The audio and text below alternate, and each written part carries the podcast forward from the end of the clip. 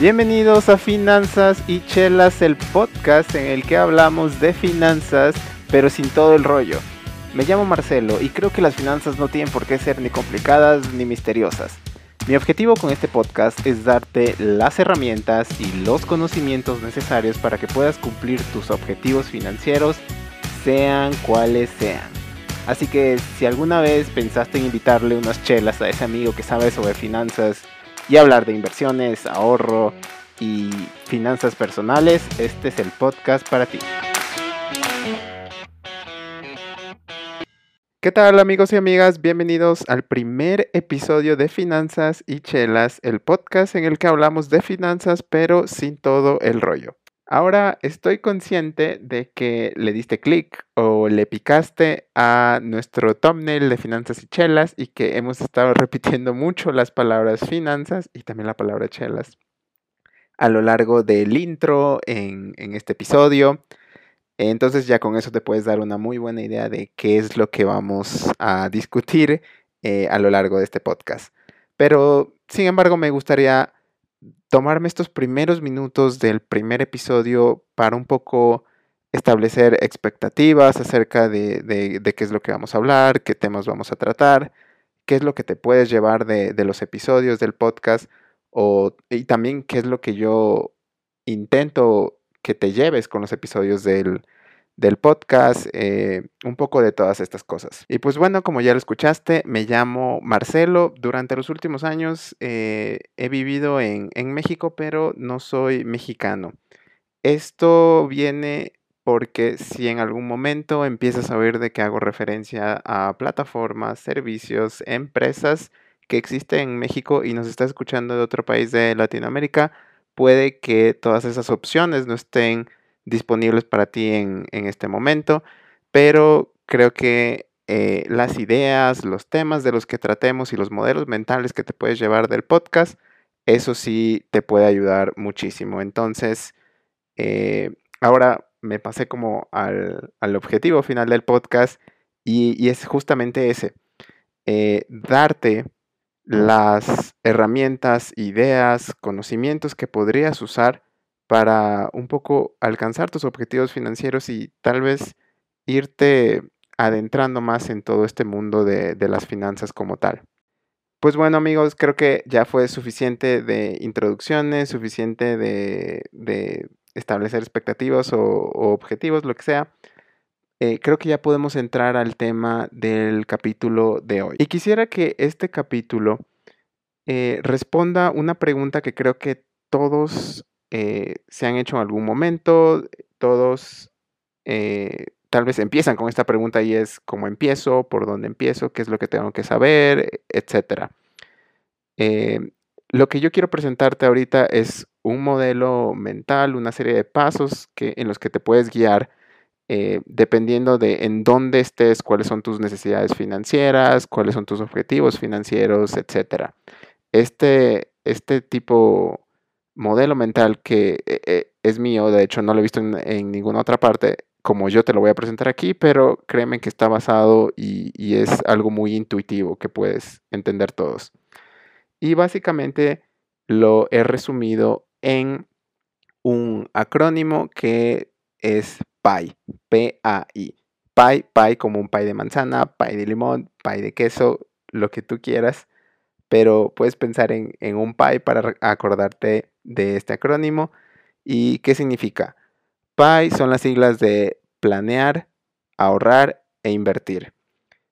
Una cosa a tener en cuenta con el acrónimo PI es que, de nuevo, son pasos, tienen una secuencia y tienen ese orden y están específicamente diseñados así. ¿Por qué? Creo que muchas veces cuando hablamos de finanzas personales nos vamos al extremo de quiero invertir, quiero aprender a, ganar dinero e incluso quiero poder saber cómo vivir de mi dinero o generar el famoso eh, ingreso pasivo. En este podcast vamos a cubrir todas esas partes, pero creo que eh, el saber manejar tu dinero de una manera inteligente va mucho más allá de solamente saber cómo y dónde invertirlo para de nuevo generar el ingreso pasivo, etcétera. Este, de hecho, eh, paréntesis aquí, hay un movimiento muy interesante de todo esto de, libertad financiera y es acerca de cómo generar todas estas fuentes de ingresos pasivos para que en algún momento puedas vivir de lo que generen tus inversiones, de los, ahorros que, perdón, no, los rendimientos que están generando todas estas inversiones que tú ya has hecho. De nuevo, eh, creo que eso es posible, he visto que, es posible, sin embargo, toma trabajo, no creas que eso se, se logra de la noche a la mañana, pero el, el, el, la recompensa es, es, pues yo creo que increíble poder vivir y tener toda esa tranquilidad de, ok, yo voy a tener un, ingreso financiero casi que de por vida gracias a todo lo que ya he hecho. Pero bueno, eso será un tema para el futuro. Eh, y como te decía, eh, tienen eh, las finanzas personales van mucho más allá de saber dónde invertir tu dinero y creo que tienen mucho, mucho que ver la preparación que haces antes de invertir tu dinero. En lo que resta del capítulo, eh, me gustaría cubrir estas, estos tres pasos básicos principales y un poco darte como, como la vista de arriba, la vista general de, qué es lo que trata cada uno de ellos. Así que empecemos con el primer paso del acrónimo PI, planear. ¿Por qué empiezo con planear? De hecho, si, si hubiera podido agregarle otra letra más, hubiera hubiera escogido la letra M, pero eso lo hubiera dejado como PMAI o algo así, algo que no se puede pronunciar, así que decidí ponerlo como la letra P eh, de planear. ¿Por qué? ¿Por qué también necesitaba poner la letra M? Porque aparte de planear, necesitas medir. Sí, esta es una de las primeras cosas en las que yo veo que mucha gente no lo hace. Gente, no necesariamente joven, gente que tiene años, todavía no mide sus, sus, gastos, sus ingresos financieros y yo creo que esa es una muy buena área de oportunidad por la que todos pueden empezar. Amigos, recuerden que lo que no mides no se puede controlar. Si no sabes que existe, no tienes manera de mejorarlo, no tienes manera de saber cómo te va o cómo no te va. De hecho, es muy común que la gente cuando empieza a, medir sus gastos se da cuenta de, no manches, he estado gastando tanto en Ubers, en salidas a restaurantes, en el supermercado, en ese Starbucks que, me compro todos los días. Y puede ser que esta sea, entre comillas, la parte más aburrida de, todo esto, pero créanme que es, es un es algo fundamental, es, ese bloque de fundamentos que se necesita para, para llevar, creo que, un, control de tus finanzas muchísimo más sano. Al momento que empiezas a, a medir y planear con tu dinero, esa es la base para que sepas exactamente cuánto puedes ahorrar y exactamente cuánto puedes invertir y cuánto dinero estás dispuesto a, poner en, riesgo en, en, una inversión, sea cual sea. Ahora, si le soy sincero, creo que el mayor impedimento o la mayor barrera para que alguien no esté midiendo sus gastos financieros, en primer lugar, yo creo que muchas veces, y esto es una apreciación muy personal, pero creo que es simplemente el miedo de hacerlo, el miedo a abrir esa puerta de ching, no manches, si estoy gastando demasiado dinero en Starbucks, si estoy gastando demasiado dinero en salidas a restaurantes, a, bares, entretenimiento, Ubers, lo que sea. Y muchas personas creo que tienen ese, ese miedo a, a, a darse cuenta de que tal vez no están manejando su dinero de la mejor manera. Y eso es lo que está provocando que vivan, como se dice, de quincena a quincena, que la quincena apenas les avance o su nómina apenas les avance para cubrir sus gastos. De nuevo, eso es una apreciación personal, eh, pero creo que todos podemos hacer como esa, esa introspección de, hey, ¿por qué no estoy haciendo esto? Digo, eh, lo comparo mucho, por ejemplo, con una empresa. No hay forma que una empresa se pueda, se pueda manejar, se pueda operar sin tener en cuenta todos los gastos de todos los gastos y los ingresos sin llevar un registro de todo eso en una empresa y eso es lo que ahora conocemos como contabilidad. Entonces, ¿por qué si llevar ese tipo de registros para una empresa, por qué no lo vemos como algo que también es normal para llevarlo para un individuo? Digo, obviamente un individuo y una empresa no son lo mismo, pero en cuestión financiera es, es una práctica que, que si las empresas han visto todo el valor que tiene, ¿por qué los individuos no?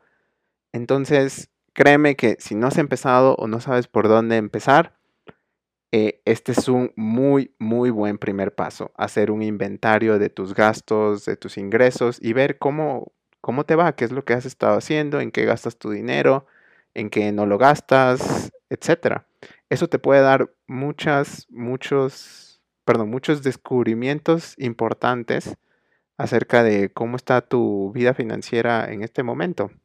La segunda razón por la que creo que la gente no lo hace es porque de verdad, de verdad, de verdad, y se los digo por experiencia eh, personal, porque yo sí lo hago y es que necesitas de mucha disciplina. En mi caso, yo he encontrado una forma de llevar un registro a través de, mi celular, pero necesitas de mucha disciplina para recordar cada vez que gastes algo, anotarlo en tu celular. Prácticamente, yo sé que muy, en, lo personal, yo sé que me voy a olvidar de anotar los gastos, entonces prácticamente tengo que hacerlo cuando hago el gasto. Créanme que estoy, estoy consciente de que eso es una disciplina tremenda y es un esfuerzo que, que me ha tomado un poco de tiempo acostumbrarme a hacer, pero eso me ha dado una tranquilidad que no tienen idea. Saber exactamente a dónde se está yendo mis gastos eh, y, cuánto es lo que estoy ingresando me permite tener un control enorme sobre, sobre mi dinero, etc. Pero de nuevo, todo esto requiere de mucha disciplina, mucha constancia y creo que es aquí donde, donde empiezas a ver, ok, eh, cuáles son mis objetivos y qué es todo lo que tengo que hacer para llegar a, mis objetivos. Em, así que, este, creo que, creo que esta es la, manera más básica de empezar. De hecho, muchos de, muchas de las personas que conozco y que, que quieren mejorar en, su manejo del dinero, esta, esta es la primera cosa por, por la que empiezan. El segundo punto que quería hablar en todo este tema de planear es algo que yo estoy consciente que es muy obvio, que muy probablemente lo estoy diciendo de una manera muy drástica, pero el dinero que no tiene propósito no sirve para nada. El dinero al final del día, amigos, es simplemente papel y ni siquiera es papel de una buena calidad o son numeritos en la pantalla de tu computadora, de tu celular, lo que sea. Lo que quieres con el dinero es el viaje, la casa, el carro, el regalo, la comida, tu educación, etc. Eso, eso es lo que quieres con el dinero, no quieres el dinero en sí. Ahora, puede que muchos estén pensando, no manches Marcelo, esto suena como algo que me diría mi papá o mi maestro o amigos, créanme que no se los estaría diciendo si no fuera porque funciona. El dinero necesita tener un objetivo final, un propósito, porque tú no quieres el dinero quieres algo más. Entonces, créanme que la solución más fácil es simplemente decir, ok, ¿qué es lo que quiero hacer con todo este dinero? Voy a empezar a ahorrar, voy a empezar a medir y voy a empezar a invertir, pero ¿qué es, lo que quiero? Al final del día lo único que quiero es tener una super cuenta de banco para empezar a aventar billetes y gastarme en lo que yo quiera. Está bien. ¿Cuánto dinero crees que es suficiente para eso? No sé, un millón de pesos, dos millones de pesos, pongámonos eh, esa meta, pero pongámonos esa meta en, un, número alcanzable. Quiero llegar a tener un millón de pesos en cinco años. Quiero llegar a tener 10 millones de pesos mañana. Ok, vamos a poner metas reales, pero hay que empezarnos a poner metas. y, la forma más fácil de ponerte una meta de ahorro, de inversión, es simplemente teniendo algo para lo que vas a comprar. Si vas a para lo que vas a pagar, perdón, si vas a pagar por tu, por tu universidad, si vas a pagar por, por tu casa, etc. Entonces, ponte esa meta. 500 mil dólares para el pago de enganche de una casa. listo. A eso es a lo que vamos a llegar y para eso es que vas a estar invirtiendo y haciendo tu, esfuerzo de llegar a, esa meta final. De nuevo, creo que todo esto que estoy diciendo es algo muy obvio eh, y puede ser que ya los tengo aburridos a varios de ustedes, pero créanme que es algo crucial y que necesitaba decir. Pero bueno, pasando al segundo paso en este acrónimo de, de PI, la A de ahorrar, no me voy a poner a explicar qué es un ahorro porque no quiero empezar a decir cosas como, ah, el ahorro es la diferencia entre lo que te ingresa y tus gastos. Como, no manches, qué obvio. Pero lo que sí quería decir en, esta parte es, primero, pasamos por este paso porque las inversiones eh, implícitamente, o sea, inherentemente, tienen un riesgo. Amigos, cada vez que invierten en algo hay un riesgo de que lo puedas perder. Nadie te puede decir que hay una inversión 100% garantizada. Si la hay, son muy pocas y si la hay, créeme que estás ganando muy poco dinero en esa inversión. Pero el hecho de que haya un cierto riesgo en todas esas inversiones, pero que tú tengas gastos constantes todos los meses, todos los días, implica que por, eso, para eso creé este paso y es simplemente el ahorrar. ¿Por qué? Porque necesitamos ahorrar y pues tener tal vez un, fondo de emergencia, tener eh, ahorros, el, guardadito, como se llama, eh, que, nos, que nos ayude a poder ir a todas estas inversiones un poco más confiados, con un poco menos de miedo, no estar pensando, eh, la inversión que, metí, eso es lo que en realidad estaba esperando, con lo que estaba contando para pagar mi renta, mi comida del siguiente mes, etc. Entonces, eh, vamos a hablar un poco más sobre el fondo de ahorro y todas estas cosas, pero básicamente ese es el consejo. En este segundo paso, la A de ahorrar, y aquí es ya donde empiezas a ver un poco de, entre comillas, la acción, y es una vez que tú ya tienes tus tus ingresos anotados, ya sabes exactamente cuándo te van a llegar, cómo te van a llegar, etcétera, y tus gastos, puedes empezar ya incluso a, preparar presupuestos para tus gastos. Eh, ahora sí ya puedes hablar de un ahorro. Y ese ahorro, como te mencioné ahorita, la mejor forma de empezar es simplemente armando un fondo de emergencia. No tienen idea la tranquilidad que te va a tener, que te va a dar, perdón, tener ese fondo de emergencia ahí. Sabes que en caso de que se presente un accidente, una enfermedad o, no sé, te puedas quedar incluso sin trabajo imprevistamente, tienes ese fondo de emergencia en el cual puedes caer y entonces puedes ir a puedes ir un poco más confiado. De nuevo, este fondo de emergencia no, no, es una idea revolucionaria, de hecho muchos de ustedes puede que ya lo estén haciendo, pero si no lo estás haciendo, te recomiendo que por eso empieces. Y ahora la pregunta es, bueno Marcelo, ya sé cuánto es mi ahorro, puedo ahorrar X cantidad al mes, cuánto debería ser mi fondo de emergencia. Lo más recomendable es que tu fondo de emergencia sea aproximadamente 3 a 6 meses de tus gastos. Para eso necesitabas medir tus gastos en el paso anterior. Y es así, amigos, como todo esto se entreteje. Ah, una cosa más. Creo que en el paso anterior me faltó darte eh, recomendaciones o tips con los que puedes empezar a, hacer toda esta parte de la medición, a llevar tus cuentas, etc. La verdad es que hay muchos servicios, eh, hay muchas apps incluso. De hecho, si nos estás escuchando de México, podrás recordar que tal vez, creo que era el año pasado, había una app que por lo menos a mí me aparecía en casi todos mis videos de YouTube, se llamaba Fintonic. No, nunca la he probado, la verdad, simplemente la recuerdo, pero esa app básicamente hacía todo esto que te estoy diciendo. Llevaba un control de tus gastos y te permitía ver eh, gráficas de cuánto era lo que estabas gastando, en qué es lo que estabas gastando. Lo único que no me gustaba de esa app es que requería que le des acceso a, tus, a tu tarjeta de crédito y a, tu banco.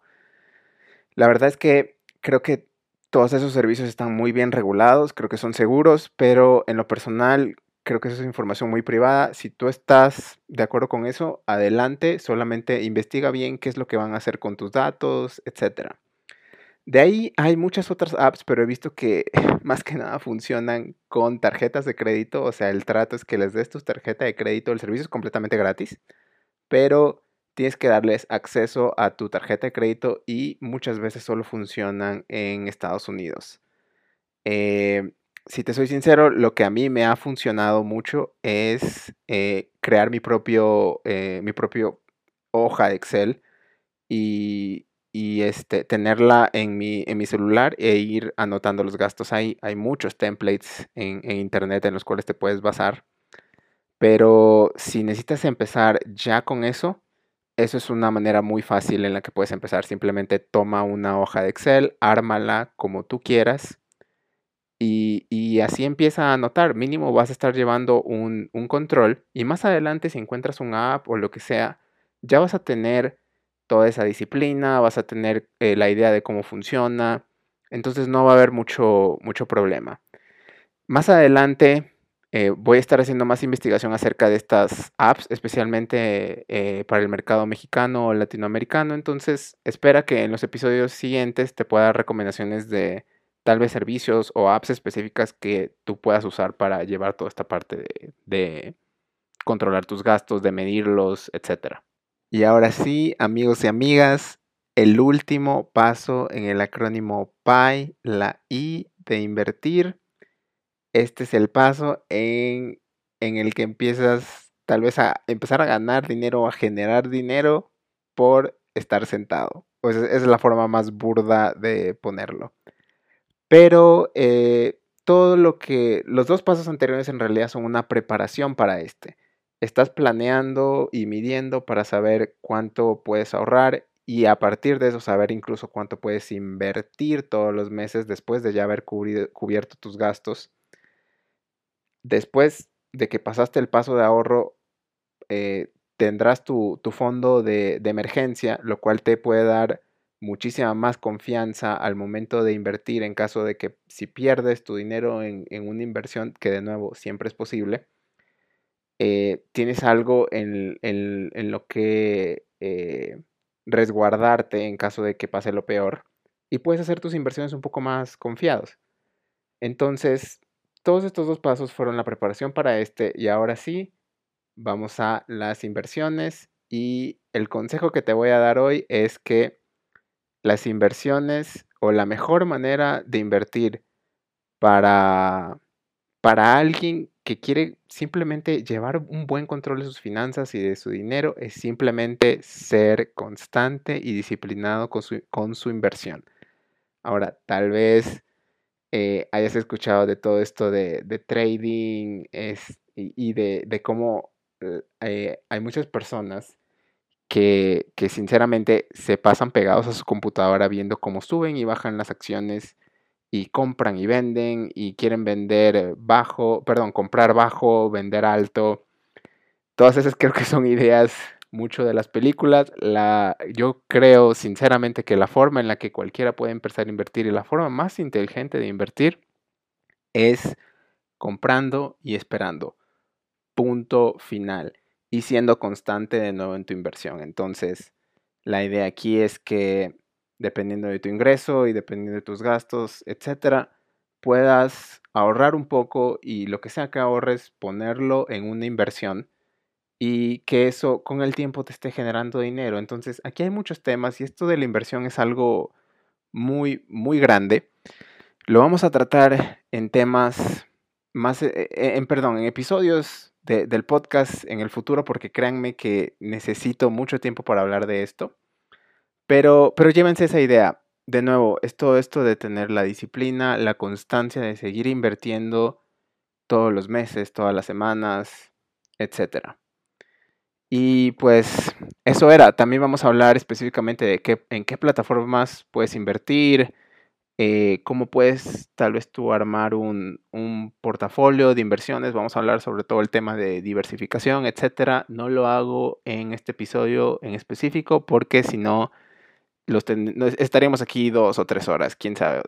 las inversiones son un tema ya muchísimo más hondo, más complejo y más delicado también. Entonces, eso era, amigos. El, sé que hablé tal vez de, muchas cosas, pero eh, llévense esta, esta idea, este modelo mental y tal vez piensen cómo lo pueden aplicar a su propia realidad. No tengo idea de cuál sea su realidad, pero eh, creo que esa, esa va siendo su chamba. Así que hasta aquí el episodio de hoy y los veo en el siguiente segmento que es ¿Dónde está lo bueno?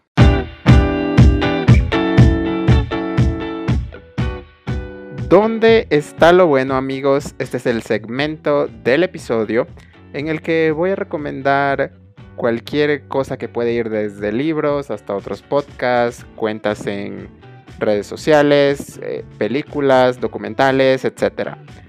Las recomendaciones que vas a ver aquí no necesariamente están relacionadas a finanzas, pero si quiero recomendar algún contenido extra de finanzas, muy probablemente lo vas a encontrar aquí. Al ser nuestro primer episodio, amigos, me gustaría empezar con una pregunta clásica que creo que muchas personas se hacen y va a llegar en algún momento. Es ¿con qué libro de finanzas debería empezar? Eh, en mi opinión, voy a recomendar un libro, creo que, creo que está fácil, es muy entendible, explica los, los fundamentos y la idea en general específicamente de la parte de inversiones se llama The Little Book of Common Sense Investing. En español el título es El pequeño libro para invertir con sentido común. El autor es John Bogle. Eh, es un libro con tapa roja. De hecho lo puedes encontrar en, la tienda de Amazon si es que vives en México. Y si no, estoy seguro que lo tienen en la tienda de, de Kindle. Lo podrías leer como un libro electrónico.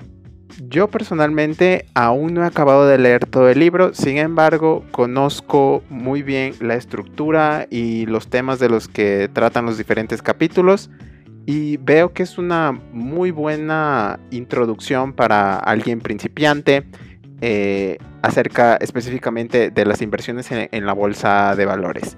Trata mucho del mercado accionario en Estados Unidos, sin embargo las ideas creo que se pueden pasar muy fácilmente a cualquier otro mercado, a cualquier otro país. Ahora, algo que me gusta mucho de este libro es que establece expectativas muy reales para alguien que invierte.